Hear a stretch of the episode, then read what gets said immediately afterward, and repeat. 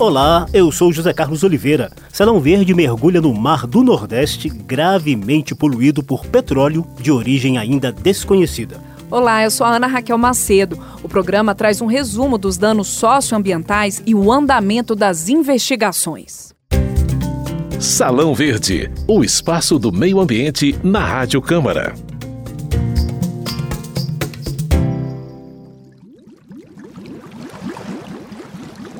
Mais de mil toneladas de óleo cru poluíram o Mar do Nordeste com forte impacto negativo na vida marinha, na saúde humana, no trabalho dos pescadores e no turismo. Salão Verde mostra as linhas de investigação do caso, o trabalho de remoção do óleo, os prejuízos socioambientais e a criação de uma CPI e de uma comissão externa da Câmara dos Deputados com foco na prevenção de novos acidentes ou crimes socioambientais, como esse ocorrido lá no Nordeste. As primeiras manchas foram observadas no fim de agosto no litoral da Paraíba. O avanço foi rápido, atingindo os nove estados do Nordeste. O monitoramento do IBAMA revela a contaminação em cerca de 250 localidades cidades de mais de 80 municípios. Praias famosas como as de Canoa Quebrada, Camboinha, Pipa e Porto de Galinhas não escaparam das manchas de óleo. Além dos prejuízos para o turismo, as comunidades de pescadores vivem o drama de ainda não saber a extensão da contaminação dos peixes. As perdas econômicas são incalculáveis, Eca.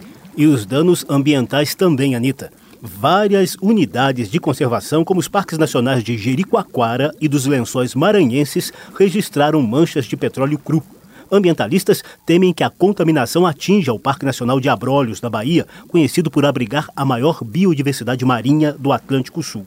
O Ibama registrou mortes de aves, tartarugas e peixes após contato com óleo cru.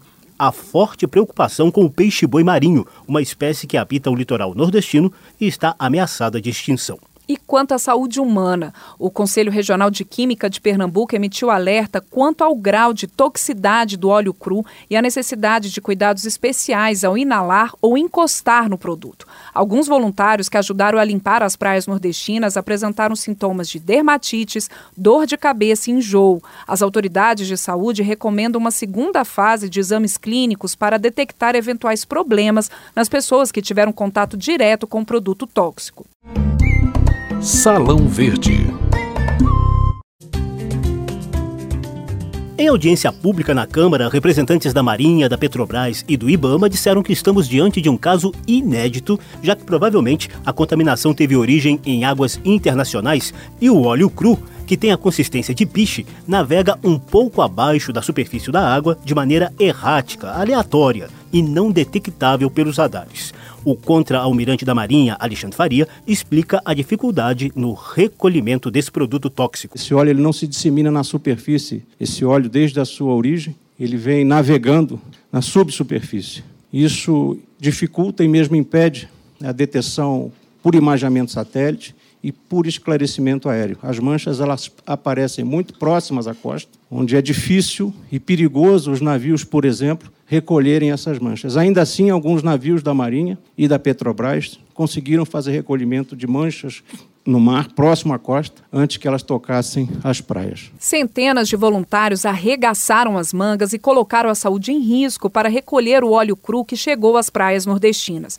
Em 22 de outubro, o Exército anunciou o apoio de 5 mil soldados nos trabalhos de limpeza. Segundo a Marinha, mais de mil toneladas de óleo já foram retiradas do mar. No entanto, é difícil saber até quando novas manchas continuarão avançando até as praias, segundo Alexandre Faria. Em termos de perspectiva, nós imaginávamos no final de setembro que o processo estava em fase de término, mas em outubro as manchas voltaram a incidir muito forte em Sergipe e Bahia e em direção ao sul. As recentes ocorrências elas estão concentradas em Pernambuco. É importante dizer que desde o dia 12 de outubro nós não registramos incidências de óleo nas praias ao sul de Salvador. A consultora ambiental da Petrobras, Margarete Bilhalva, informou que a empresa mobilizou 2.500 pessoas no trabalho de recolhimento e estudo do óleo. Barreiras de contenção chegaram a ser colocadas no mar, mas Bilhalva admitiu que a eficácia não foi muito boa, não. As barreiras nossas não são uh, adquiridas para esse óleo, né? Elas são para o óleo produzido pela Petrobras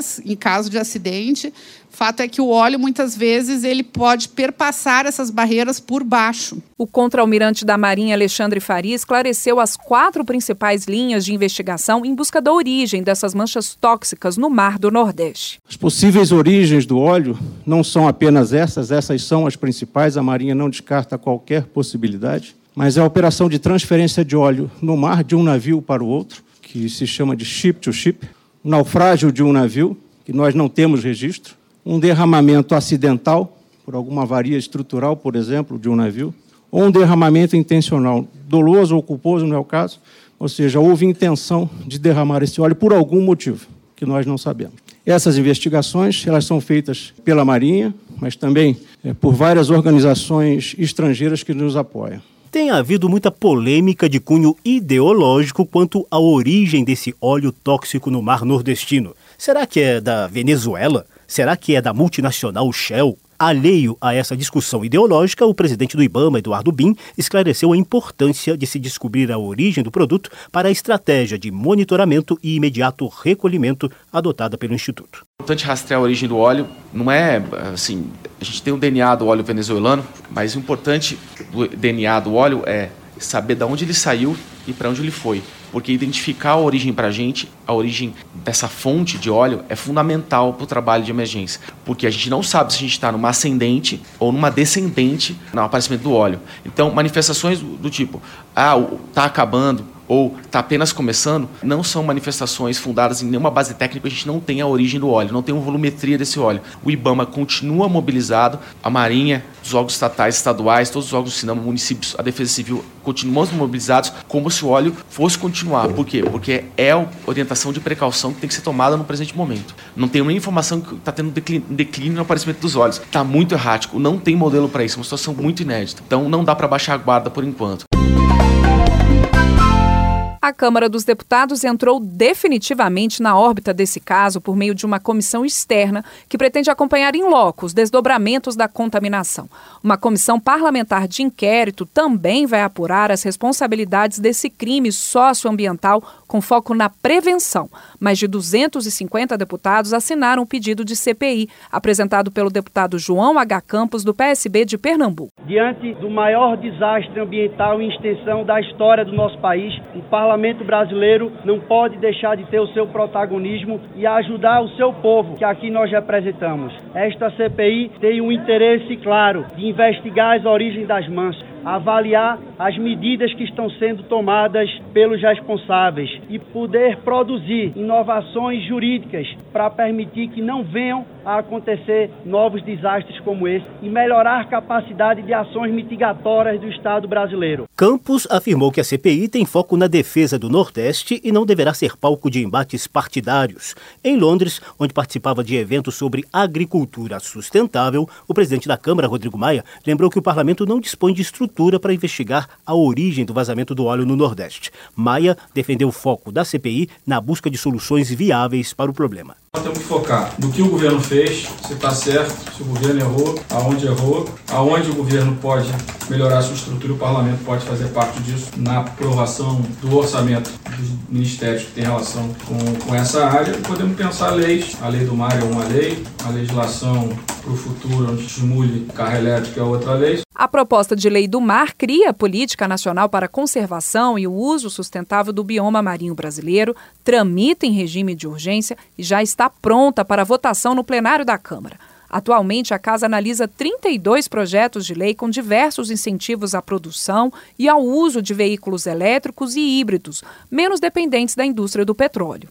Rodrigo Maia advertiu os deputados para que não transformem a CPI em palco de embates partidários. Porém, os discursos parlamentares já trazem enfoque bem crítico, por exemplo, à suposta lentidão nas ações do governo federal e ao papel das ONGs ambientalistas. O líder do PSB, Tadeu Alencar, chegou a falar em provável crime de responsabilidade de autoridades federais por demora na implementação do plano de contingência. Tem um protocolo para esse tipo de acidente e o governo governo federal fez vista grossa e 60 dias depois, negligente, gravemente omissa, tem uma previsão legislativa, inclusive, que, que quem é negligente em relação a esse protocolo ou omisso incorre em crime de responsabilidade. Porque o que está em jogo é o patrimônio natural brasileiro. O argumento foi rebatido pelo vice-líder do governo, deputado Carlos Henrique Gaguim, do Democratas de Tocantins. O governo está fazendo a parte dele. E eu não vi até agora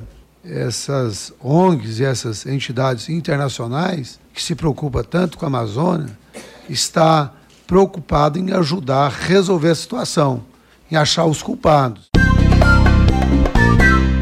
Já entrando na reta final do programa, Salão Verde tem um agradecimento e algumas dicas especiais para as centenas de pessoas que têm arriscado a própria saúde no árduo trabalho de limpeza das praias nordestinas contaminadas com óleo cru. Dica da semana.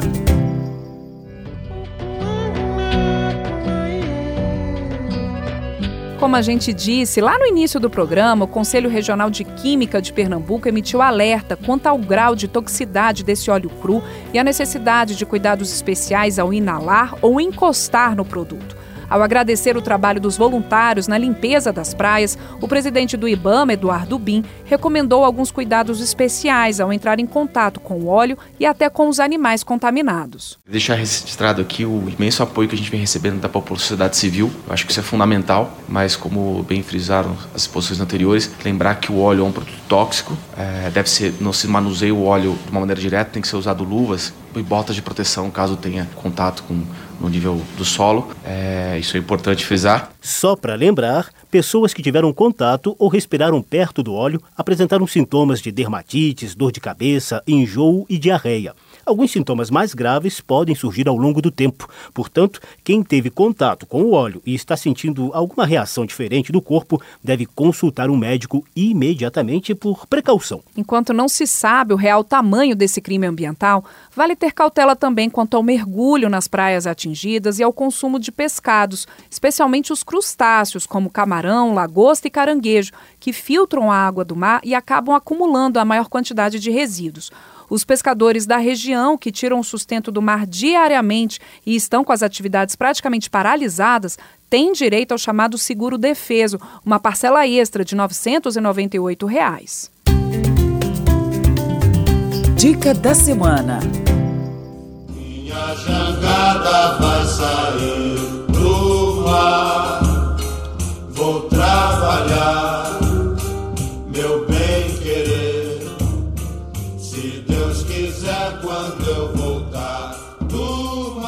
Ao fundo você ouve Suíte do Pescador, do baiano Dorival Caymmi. O mar é fonte permanente de vida, sustento e poesia para o povo nordestino. O mar está presente nos nove estados dessa região marcada pela seca. Salão Verde vai seguir acompanhando os desdobramentos desse novo crime ambiental no Brasil, mas termina na expectativa de, em breve, voltar a falar apenas das paradisíacas praias do litoral do Nordeste.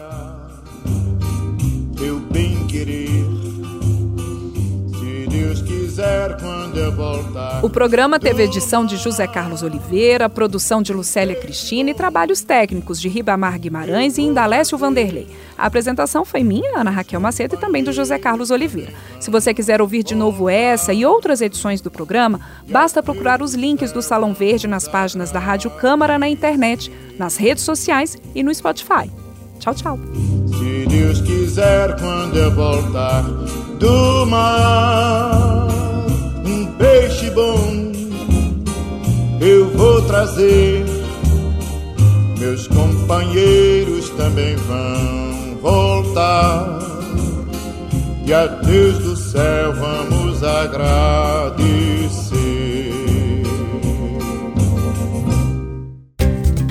Salão Verde, o espaço do meio ambiente na Rádio Câmara.